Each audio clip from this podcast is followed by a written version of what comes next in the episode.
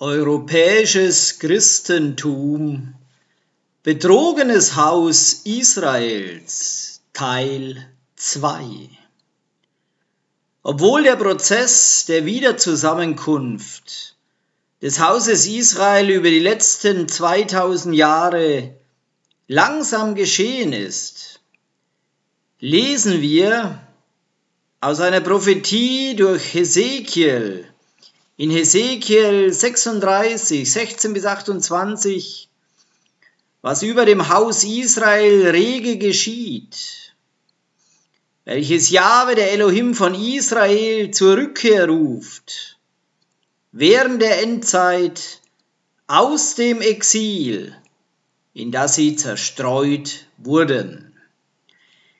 Hesekiel Kapitel 36, die Verse 16 bis 28. Und das Wort Jahwes geschah zu mir so. Menschensohn, als das Haus Israel noch in seinem Land wohnte, da machten sie es unrein durch ihren Weg und durch ihre Taten, wie die Unreinheit der Absonderung war ihr Weg vor mir. Da goss ich meinen Grimm über sie aus wegen des Blutes, das sie im Lande vergossen, und weil sie es mit ihren Götzen unrein gemacht hatten. Und ich versprengte sie unter die Nationen, und sie wurden in die Länder zerstreut. Nach ihrem Weg und nach ihren Taten richtete ich sie.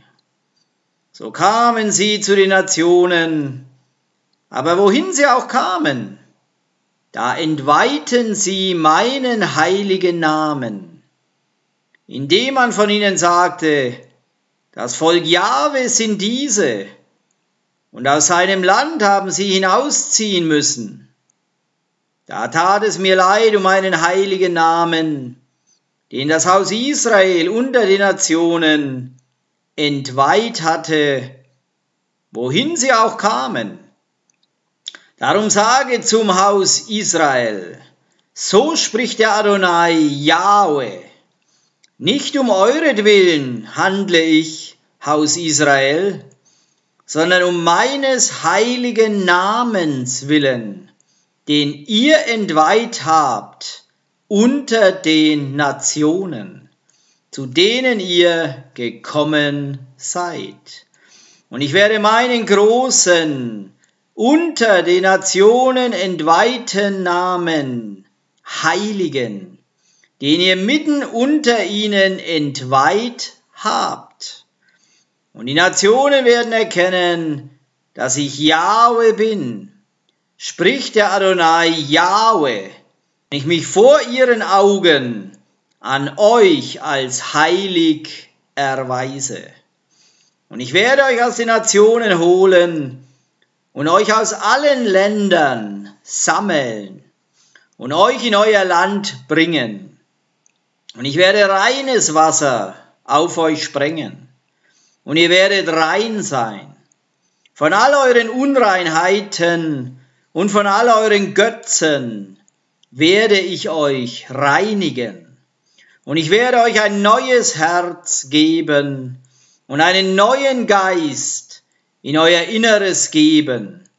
Und ich werde das steinerne Herz aus eurem Fleisch wegnehmen und euch ein fleischernes Herz geben.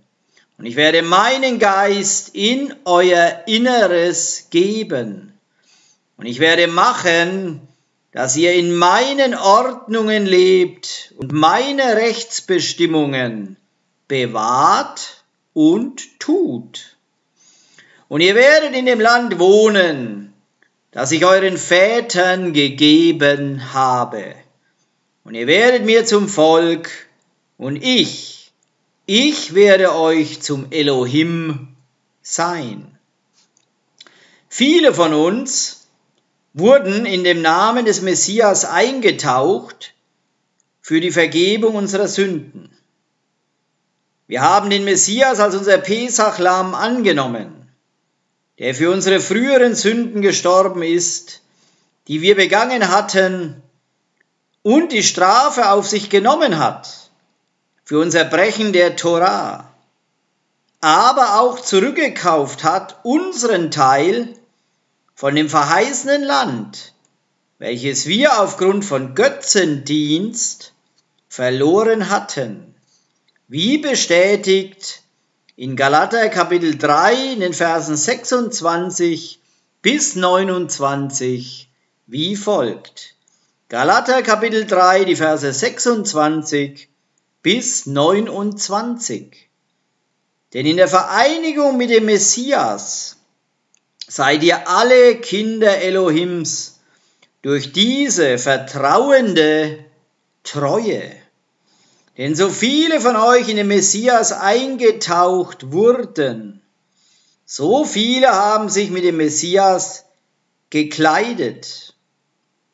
Abrahams einer Same, durch den wir zu Jahwes ewigem Bund zurückkehren, in dem weder Jude noch Heide, weder Sklave noch Freier, weder Mann noch Frau ist.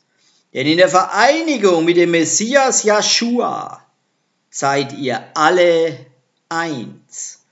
Und wenn ihr zum Messias gehört, seid ihr der Same Abrahams und Erben nach der Verheißung. Die Absicht dieser Botschaft ist den Suchenden nach der Wahrheit beizustehen, so viel wie möglich zu erkennen, die gefälschten Lehren der blinden Führer, die speziell entworfen wurden, die Israeliten irre zu führen, gebraucht, sie gefangen zu halten durch Esau, unter der Verkleidung von den römisch inspirierten Kirchen der Welt. Zurückzukehren zu der einzig wahren Gemeinde von Jahwe, die durch Mose in der Wüste begann, wie bezeugt in Apostelgeschichte Kapitel 7 in den Versen 37 und 38 auf diese Weise. Apostelgeschichte, das Kapitel 7 die Verse 37 und 38. Dieser ist der Mosche, der zum Volk Israel sagte, Elohim wird einen Propheten wie mich unter euren Brüdern erwecken. Dieser ist der Mann, der in der Versammlung in der Wüste war, begleitet von dem Engel, der zu ihm am Berg Sinai gesprochen hatte. Und von unseren Vätern der Mann, dem das lebendige Wort gegeben wurde, dass er es an uns weitergebe. Das ist im Wesentlichen die Jobaufgabe der Nachfolger von Joshua dem Nazarener wie er den Pharisäern erklärte in Johannan, in Johannes Kapitel 10, Vers 16, sagen, Johannan, Johannes Kapitel 10, Vers 16. Doch ich habe noch andere Schafe, die nicht aus diesem Stall sind. Ich muss sie holen, und sie werden meine Stimme hören, und es wird eine Herde und ein Hirte sein. Dies wird bestätigt in einer Prophetie durch Hesekiel, in Hesekiel Kapitel 37, in den Versen 22 bis 24, wie folgt. Hesekiel Kapitel 37, die Verse 22 bis 24. Und ich mache sie zu einer Nation im Land, auf den Bergen Israels. Und ein einziger König wird für sie alle zum König sein. Und sie sollen nicht mehr zu zwei Nationen werden und sollen sich künftig nicht mehr in zwei Königreiche teilen.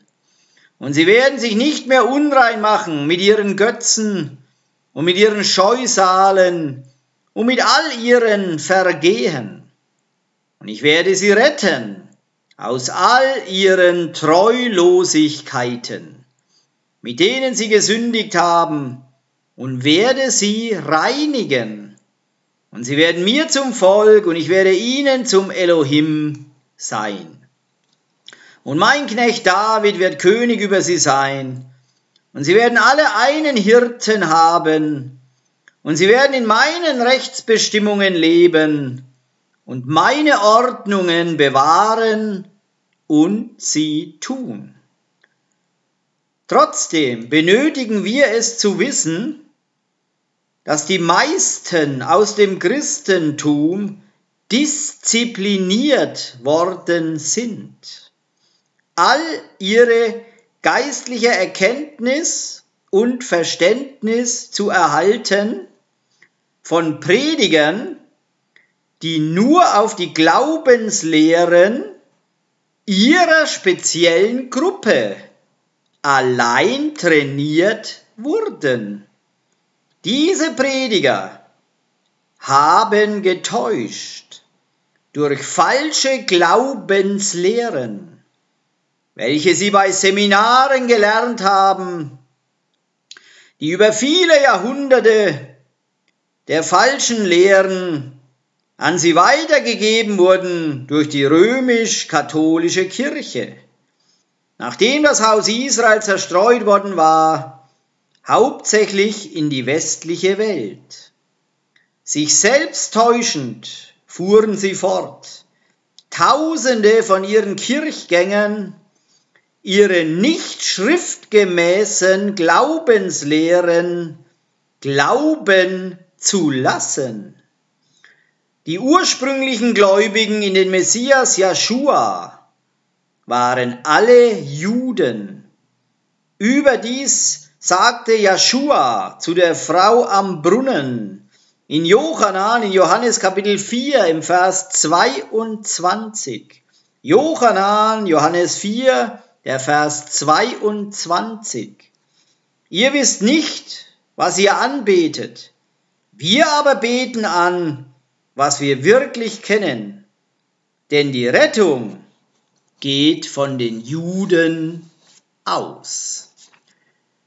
Der gewöhnliche Kirchengänger hat keine Ahnung, dass der Name des Messias tatsächlich Joshua ist.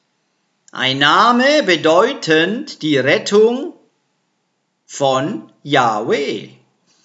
Wie auch darauf hingewiesen wird, in Matthäus, in Matthäus Kapitel 1 im Vers 21 wie folgt. Matthäus, Matthäus Kapitel 1, der Vers 21. Sie wird einen Sohn gebären und du sollst ihn Joshua nennen. Das bedeutet Yahweh rettet, weil er sein Volk von seinen Sünden erretten wird. Seine Mutter war Jüdin und sie lebten in Israel, welches zu jener Zeit hauptsächlich durch jüdische Bürger bevölkert war. So, warum sollte ihm seine Mutter einen gemischten lateinisch-griechischen Namen wie Jesus geben, welcher keine Bedeutung für sich hat? Außerdem Warum würde einem jüdischen Erlöser, hebräisch sprechend, der griechische Titel Christus gegeben? Seine korrekte jüdische Anrede ist, wie wir lesen können in Daniel Kapitel 9 im Vers 26, in dieser Weise. Daniel Kapitel 9, Vers 26. Und nach den 62 Wochen wird ein Gesalbter ausgerottet werden und wird keine Hilfe finden. Und das Volk eines kommenden Fürsten wird die Stadt und das Heiligtum zerstören. Und sein Ende ist in einer Überflutung und bis zum Ende ist Krieg, fest beschlossene Verwüstungen weiterzugehen, lasst uns betrachten die vielen falschen Glaubenslehren, die Satan durch das Kirchensystem eingeführt hat, ihre Anhänger zu betrügen, dem einzig wahren Evangelium nicht zu glauben. Das Problem mit der Menschheit ist, dass die menschliche Natur zur Gesetzlosigkeit tendiert. Darüber hinaus wurde das Christentum betrogen, an einen falschen Messias zu glauben, der gekommen sei, die genauen Gesetze, eingesetzt durch seinen Vater, aufzuheben. Jedoch lesen wir Jeschuas eigene Worte in Matthäus, in Matthäus Kapitel 5 in den Versen 17 und 18 sagend, Matthäus, Matthäus Kapitel 5, die Verse 17 und 18. Glaubt nicht, dass ich gekommen bin, die Tora oder die Propheten aufzuheben. Ich bin nicht gekommen, aufzuheben, sondern zu vervollständigen. Ja, wahrhaftig, ich sage euch, dass bis Himmel und Erde vergehen, nicht ein Jud oder ein Strichelchen aus der Tora vergehen wird. Nicht bis alles, was geschehen muss, geschehen ist. Wenn du denkst oder glaubst, dass Joshua alles vollbracht hat, als er starb und auferstanden ist, dann liegst du falsch. Lass uns die nächsten beiden Verse aus Matthäus 5 lesen, um genau dies zu zeigen, wie folgt. Matthäus, Matthäus Kapitel 5, Verse 19 und 20. So wird wer immer die geringste dieses Mitzwort, dieser Mitzwort, dieser Gebote missachtet und andere lehrt, sie zu missachten, der geringste im Himmelreich sein.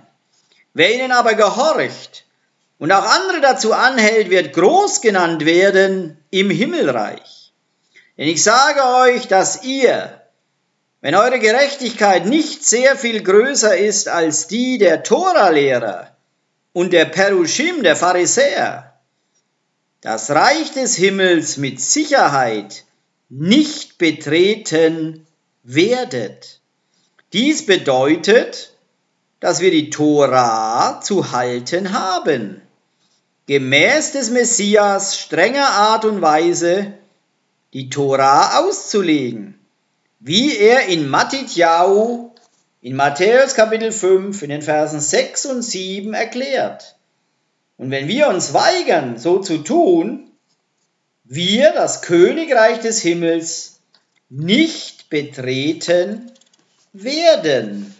Matthäus, Matthäus Kapitel 5, die Verse 6 und 7. Wie gesegnet sind die, die hungern und dürsten nach Gerechtigkeit, denn sie werden gesättigt werden. Wie gesegnet sind die, die Barmherzigkeit zeigen, denn ihnen wird Barmherzigkeit erwiesen werden. Wir lesen passend dazu aus 1. Johannan, 1. Johannes, Kapitel 3, die Verse 4 und 10. 1. Johannan, 1. Johannes Kapitel 3, der Vers 4 und der Vers 10. Vers 4. Jeder, der sündigt, verletzt die Tora, wahrhaftig. Sünde ist Verletzung der Tora. Vers 10. Und so kann man völlig eindeutig zwischen den Kindern Elohims und denen des Widersachers unterscheiden. Jeder, der nicht tut, was recht ist, ist nicht von Elohim. Und ebenso ist auch niemand, der seinen Bruder nicht liebt, von Elohim. Praktizierst du Gerechtigkeit? durch das Halten des Schabbatgebots? Praktizierst du Gerechtigkeit durch das Essen von allein reinen Speisen? Des Weiteren praktizierst du Gerechtigkeit, indem du zuweilen deine Segnungen mit einem Bruder teilst, selbst wenn er weniger begünstigt, als du bist? Liebst du deine Nachbarn genug, damit du die gute Nachricht über das kommende Königreich Elohim Jahwes mit ihm teilst? Religiöse Konfusion und Fehler sind überall offenkundig. Aber die Mehrheit von denen, die die Kirchengottesdienste besuchen, sind ignorant bezüglich der raffinierten Einflüsse von heidnischen Bräuchen. Yahweh machte einen Bund mit Israel, dass sie allein seinen Lehren folgen sollten durch die Hand von Mose und ein Licht für die Nationen sein sollten um sie herum. Sie sollten in den Zustand einer Modellnation kommen, die andere Nationen in der Welt schlussendlich in die Anbetung Jahwes leiten sollte. Wenn sie sehen und erfahren würden die Vorteile und Segnungen, die man durch das Gehorchen von Jahwes Tora haben würde. Jedoch lesen wir, was mit ihnen geschah im Psalm 81 in den Versen 10 und 11 wie folgt. Psalm 81, die Verse 10, 11 und auch noch der Vers 12. Psalm 81, Verse 10 bis 12. Es soll kein fremder Gott bei dir sein. Und du sollst nicht anbeten einen Gott des Auslands. Ich bin Yahweh, dein Elohim, der dich aus dem Land Ägypten herausgeführt hat. Tue deinen Mund weit auf, und ich will ihn füllen. Aber mein Volk hat nicht auf meine Stimme gehört und Israel ist mir nicht willig gewesen. Israel wurde verstrickt in die Anbetungspraktiken der heidnischen Nationen um ihnen herum.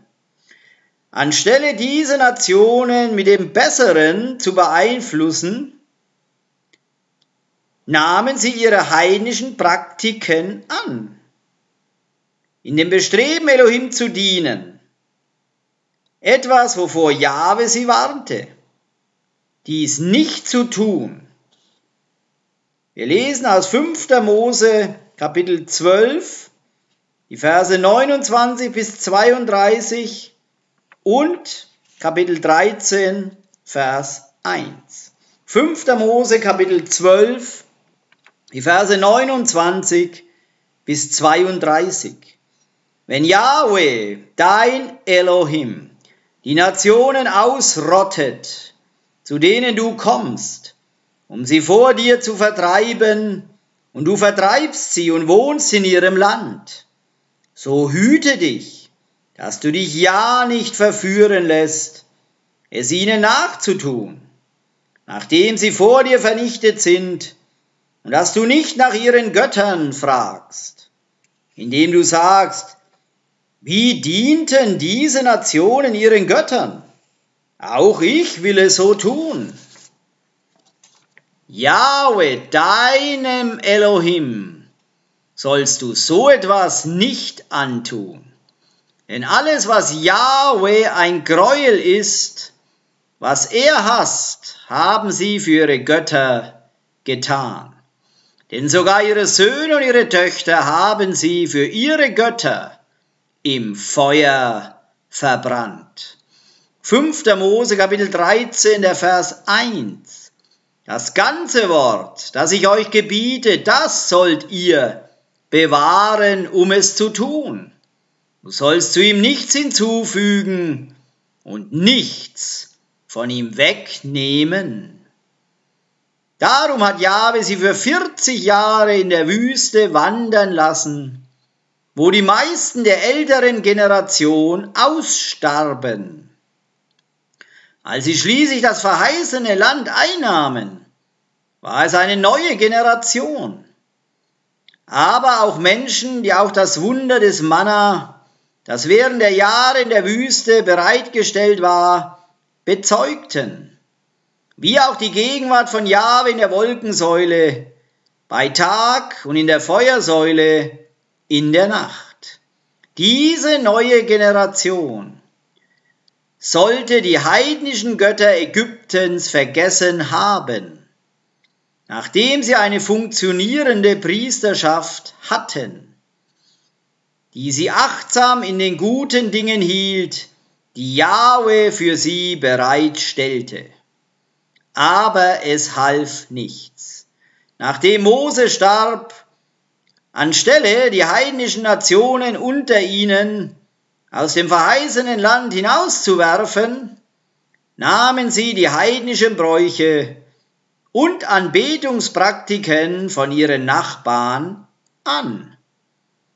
Sogar als schlussendlich die Nation in zwei einzelne Nationen gespalten war, gehorchten sie nicht Jahwe, wie wir in 2. Könige im Kapitel 17 in den Versen 22 und 23 lesen. 2. Könige Kapitel 17, die Verse 22 und 23. Und die Söhne Israel lebten in allen Sünden Jerobeams, der israelische König, der ein Fest hielt, wie das Laubhüttenfest, im achten Monat, anstelle im siebten Monat, wie von Jahwe befohlen und leitete dadurch die Nation in Götzendienst. Ja, und die Söhne Israels lebten in allen Sünden Jerobeams, die er getan hatte. Sie wichen nicht davon ab, bis das Jahwe Israel von seinem Angesicht fortgeschafft hatte. So wie er durch alle seine Knechte, die Propheten, geredet hatte. So wurde Israel aus seinem Land gefangen nach Assur, weggeführt. Und das ist so bis auf den heutigen Tag. Der Verlauf der Lebensgeschichte wiederholte sich selbst und zeigt, dass nach Jeschuas Auferstehung und Himmelfahrt nur ein paar hundert Jahre vergingen, bis die Gemeinde nicht mehr länger hebräisch im Wesen war. Das Christentum hat die hebräische Religion abgewiesen und leitete die Menschen dazu, die Tora von Jahwe an die Menschen gegeben, zu verachten. Obwohl das Christentum beanspruchte, dem Messias zu folgen, hat es doch viele starke heidnische Glaubenslehren aufgenommen, ohne eine Basis in der Heiligen Schrift. Am Anfang war die Kirche rein, aber nachdem sie das sogenannte Alte Testament abwies, verlor sie eine große Menge an Segnungen, die sie durch das Halten der Gebote hatte. Sie verlor auch die Erkenntnis über den wahren Schabbat und die Festtage Elohim Yahwehs und als Resultat dessen akzeptierte sie Satans falsche Glaubenslehren, dass der Mensch unsterblich sei und nach dem Tod die Seele eines guten Menschen zum Himmel gehen würde, wohingegen die Seele eines bösen Menschen in die Hölle ginge. Es ist aus diesem Grund, dass viele glauben, da sie auf jeden Fall in die Hölle gehen werden, wegen ihrer vergangenen Sünden, sie ebenso gut auch in ihren Sünden weitermachen können. Joshua wies oft auf die Torah, die Propheten und die Schriften der Tenak. Selbst sagen dem Satan, als er ihn versuchte in Matityahu, in Matthäus Kapitel 4 im Vers 4, wie folgt. Matityahu, Matthäus Kapitel 4, Vers 4. Doch er antwortete, die Tenach sagt, der Mensch lebt nicht vom Brot allein, sondern von jedem Wort, das aus dem Mund Jahwes kommt.